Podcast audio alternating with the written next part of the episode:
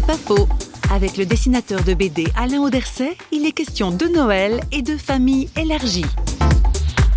Les gens se retrouvent en famille à Noël et puis ben, il y en a dit qu'on n'en pas. Quoi. C'est clair, si on n'a pas de famille, ben, il y a toujours des gens que Dieu a mis sur notre chemin et qui sont peut-être appelés à être notre famille, en tout cas pendant un temps. Un jour, Jésus il a dit, mais c'est qui euh, ma mère, c'est qui mes frères puis il a regardé autour de lui, mais c'est ceux qui accomplissent ma parole. Alors je pense que sa mère, ses frères, c'était important aussi, mais je pense qu'on peut être le frère ou le père ou le cousin de beaucoup de gens. Peut-être juste pour un temps. Ça peut arriver, ça. C'est beau de voir les choses comme ça, parce que ça veut dire qu'on n'est jamais vraiment seul alors.